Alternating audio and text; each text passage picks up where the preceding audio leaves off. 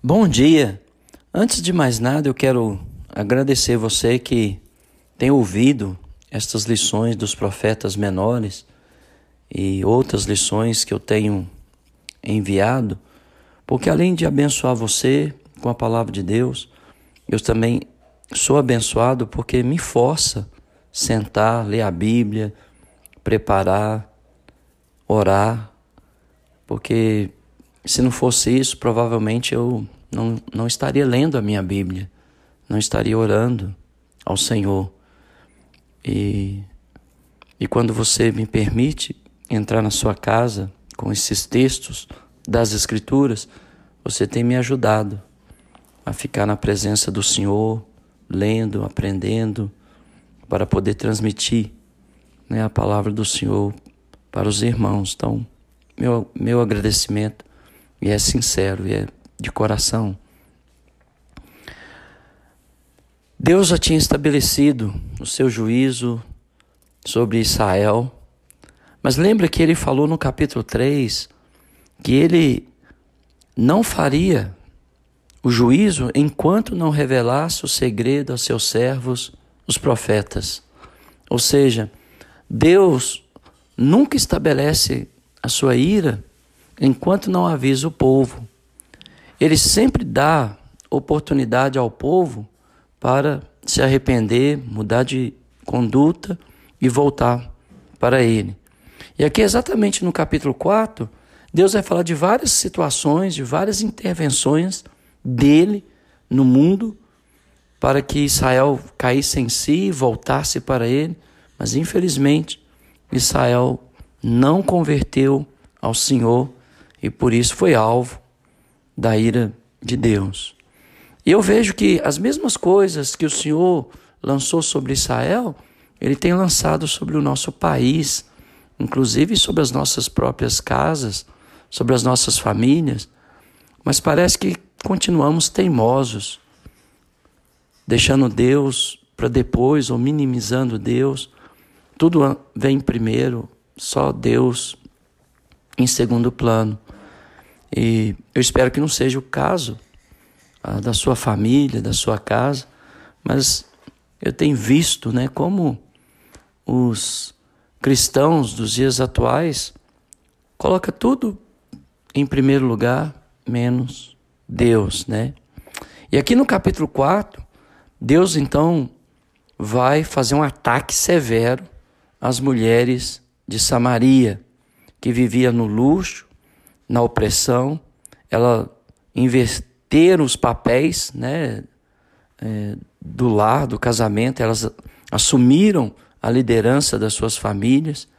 E, e não só isso, mas viviam ah, bêbadas, cultuando né, o corpo, a aparência, a sensualidade, e Deus então estabelece um severo juízo sobre estas mulheres. Infelizmente a gente vê muitos hoje, né, postando nas redes sociais o seu corpo. Como está a sua alma se você tem feito isso? E o seu coração e a sua mente? Porque o seu corpo vai para o pó da terra logo, logo.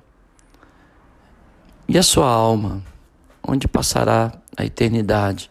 E na ressurreição, o seu corpo que virá glorioso, e unirá novamente a sua alma, passará a eternidade aonde? Né? Infelizmente, nunca houve uma geração tão preocupada com o corpo, com a aparência, com a sensualidade como a nossa geração. Mas não é novidade, porque as mulheres de Samaria faziam a mesma coisa. Leia comigo capítulo 4, versículo 1. Ouvi esta palavra. Olha o nome que o Senhor dá às mulheres de Samaria: vacas de Bazã. Né? Bazã era uma, uma região muito fértil. É, ela estava ali abaixo do, do Monte Hermon, a, a leste do Rio Jordão, conhecida pelos seus pastos exuberantes então, sob o reinado de Jeroboão II, Israel estava gozando de grande prosperidade. E as mulheres de Samaria, com certeza, com as suas joias, com a sua uh, bebedeira, com a sua exposição né, ao corpo, à, sensualidade, elas uh, estão sendo chamadas de vacas de Bazãs. Estavam gordas, não por causa da, gordura em si, mas porque elas oprimiam os pobres, esmagavam os necessitados e diziam a seus maridos: dá cá e bebamos. Então, elas exerciam uma influência negativa sobre os seus maridos, oprimindo os pobres, esmagando os necessitados. Então, enriquecendo-se às custas do sofrimento alheio, comendo e bebendo, chamando seus maridos ah, para essa luxúria, para essa bebedeira, para essa comelança. Então elas engordaram. O título é válido. Foram realmente chamadas de vacas de Bazã. E aí, no verso 2 diz o Senhor: Jurou o Senhor Deus pela sua santidade, que dias estão para vir sobre vós, em que vos levarão com anzóis, e as vossas restantes com fisga de pesca. Ou seja, estas mulheres, em lugar do perfume, em lugar das vestes caras, em lugar dos pratos gordurosos, elas seriam levadas para o cativeiro da Síria como o pescador fisga, fisga pelo queixo. Eu nem sei se peixe tem queixo, mas elas seriam fisgadas pelo queixo, levadas nuas, sujas de sangue para o cativeiro. E aconteceu, irmãos. Aconteceu. Deus puniu estas mulheres e elas foram levadas pelos assírios uh, nuas, sem aquele enfeite que elas tinham, sem os perfumes caros, as roupas caras, os anéis, os pendentes do nariz. Elas tinham tudo isso. Tudo foi arrancado e elas foram para o cativeiro. Por quê? Porque elas exerceram um papel que não eram delas, influenciaram seus maridos a bebedeira, a comelança, a opressão, esmagando os necessitados. No verso 4, ele fala da cidade de Betel, que era uh, um lugar onde o povo ia para adorar. E olha o que diz: Vinde a Betel e transgredi a Gigal. Uh, Betel, o lugar do sonho de Jacó, lembra? E Gigal foi onde Israel foi circuncidado antes de cercar a cidade de Jericó. Eram lugares sagrados para Israel. E o que eles transformaram esses lugares em um centro de idolatria, de uma religião uh, ritualística, sem vida, sem propósito, a não ser de servir a eles mesmos. Hoje em dia a gente vê a religião a serviço do homem, não o homem a serviço de Deus. Ah, nada é novo debaixo desse céu, mas já nos dias de Amós, nos meados do oitavo século antes de Cristo, olha como era a religião. Vinde a Betel, transgredi a Gigal e multiplicai as, as transgressões. A cada manhã trazei os vossos sacrifícios e de três em três dias os vossos dízimos. Então, olha, eles eram dedicados aos atos externos da religião. De três em três dias eles dizimavam, levavam todas as manhãs os sacrifícios. No verso 5, ofereceis sacrifício de louvores. Então eles levavam seu cântico, a sua adoração, o seu louvor a Deus também do que é levedado, apregoai ofertas voluntárias, então eles chamava o povo para ofertar, publicai-as, porque disso gostais. Está vendo? Eles não estavam fazendo porque eles queriam agradar ao Senhor. Eles gostavam de fazer essas coisas. Ou seja, a religião estava a serviço deles. Eles não estavam a serviço da fé, do verdadeiro sacrifício, de louvor de lábios que confessam o nome do Senhor. Eles não estavam dando as suas ofertas, os seus dízimos, por gratidão a Deus, mas eles gostavam de fazer essas coisas. Gostavam da sua religião oca e vazia. Gostavam de, de uh, anotar, de publicar. Né? A gente vê igrejas aí publicando, né?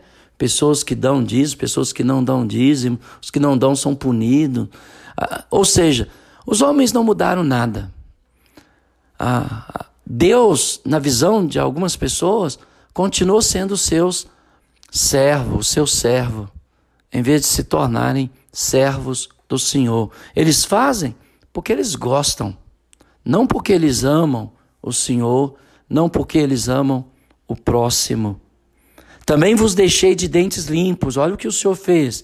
Deus tirou sustento de Betel, Deus tirou sustento de Gigal deixando os dentes do povo limpos em todas as vossas cidades, com a falta de pão em todos os vossos lugares.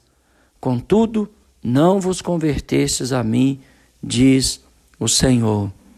O, o, o objetivo do juízo de Deus não é destruir, é trazer o povo ao arrependimento. Só que o povo insiste na prática dos seus pecados, obstinadamente tornando-se piores do que as nações pagãs, do que os não crentes nos dias atuais. Piores. Por quê? Porque segue uma religião oca, vazia. Fazem porque gostam, não porque amam ao Senhor, não porque amam o seu próximo, não porque negam a si mesmo, toma a sua cruz e segue as instruções do Senhor. Além disso, retive de vós a chuva, três meses, ainda antes da ceifa, e fiz chover sobre uma cidade e sobre a outra não. Um campo teve chuva, mas o outro que ficou sem chuva se secou. Andaram duas ou três cidades, indo a outra cidade para beberem água, mas não se saciaram. Contudo, não vos convertestes a mim, diz o Senhor. Você pode ver que além do Senhor tirar o alimento, Deus tirou as chuvas de algumas cidades, deixando-as em outras. E o povo iam a outras cidades para se saciar, mas não saciavam. Infelizmente, é o que nós temos visto né, nos dias de hoje. Pessoas mudando de cidade em cidade, buscando se realizar, buscando atingir um, um objetivo, ou seu potencial máximo, segundo a sua visão míope. Porque o Senhor, Ele abençoa aqueles que o amam, onde quer que eles estejam plantados. E o Senhor quer que essas pessoas frutifiquem onde elas estão. Mas você vê uma migração, né, de pessoas, inclusive dentro das igrejas, uma migração de pessoas nas igrejas, como se fosse encontrar saciedade para a sua alma, e a sua alma continua seca, seu coração vazio. Por quê? porque não converteram ao Senhor. E aí o Senhor continua no verso 9, ele disse: Ferir-vos com crestamento e a ferrugem, pragas nas plantações, a multidão das vossas hortas e das vossas vinhas, das vossas figueiras, das vossas oliveiras, devorou o gafanhoto, contudo, não vos convertesse a mim, diz o Senhor. Então Deus ele enviou doenças, ele enviou pragas, ele enviou a seca, ele enviou a, a, a falta de alimento. Com qual objetivo? Fazer com que o povo convertesse a ele, voltasse a ele, desse-lhe atenção, mas o povo continuou obstinadamente nos seus caminhos, nos seus pecados, minimizando Deus nas suas vidas, deixando Deus para depois, para amanhã, não importando a importância do Senhor nas suas próprias vidas. Olha para a sua vida, olha para o Brasil. Deus tem ferido a nossa nação com fome, com fogo, com desastres naturais, com catástrofes, usando a própria corrupção e a maldade do sistema para ferir-nos de alguma forma, para que nós não coloquemos a nossa esperança no sistema político ou no sistema de leis do país, mas que nós voltemos para Deus e confiemos nele. Mas o povo insiste em colocar sua esperança nos políticos, nos governantes, no homem, na força do homem, na sabedoria do homem, e o Senhor continua chamando o nosso país à conversão, ao arrependimento. E o nosso país continua obstinado na luxúria, na ganância, na opressão, na, na opressão do rico ao pobre. O nosso país continua. E a ira do Senhor não cessou. Ela continua. E o objetivo é destruir? Não. O objetivo é chamar-nos ao arrependimento. A cada tragédia, a cada desastre, a cada situação de destruição, de loucura neste mundo, deveríamos, deveríamos, deveria nos chamar a nossa atenção para voltarmos para o nosso Deus. Mas como o povo de Israel, muitos teimosamente continuam insistindo nas suas transgressões e nos seus pecados. Enviei a peste contra vós outros, diz o Senhor, a maneira do Egito. Lembra das pragas do Egito? Deus enviou a Israel. E não só as pragas, mas coisas que Israel nem sabia que existia, doenças que eles jamais sonhariam. Eu não tenho dúvida que o Senhor, nosso Deus, usou a pandemia, feriu milhões de pessoas no mundo todo com a morte, atingiu centenas e milhares de famílias. Com qual propósito? De olharmos para nós mesmos e nos perguntarmos: estamos prontos para encontrar com nosso Deus? Irmãos, o nosso Deus foi ontem, é hoje e será o mesmo para sempre. Você acha que essas coisas que estão acontecendo no mundo é coisa do acaso? Deus usa, inclusive, o mal para impor juízo, inclusive sobre aqueles que se acham justos aos seus próprios olhos, mas que diante dos olhos do Senhor fazem o que faz porque gostam, não porque amam ao Senhor. Praticam os atos externos da sua fé, mas não têm um coração unido com o incorruptível, como nos versos 4 e versos 5 desse capítulo. Então Deus, ele enviou as pragas do Egito sobre Israel. E não só as pragas, mas como a guerra matei-os a espada, e os vossos cavalos deixei-os levar presos. E o mau cheiro dos vossos arraiais fiz subir aos vossos narizes, contudo, não vos convertestes a mim, diz o Senhor. Então, você pode ver, Deus mandou doenças, Deus mandou pragas, Deus mandou guerras, Deus mandou fome, a, a seca, e o povo insistiu nos seus pecados, não mudaram suas vidas. No verso 11, subverti alguns dentre vós, como Deus subverteu a Sodoma e Gomorra.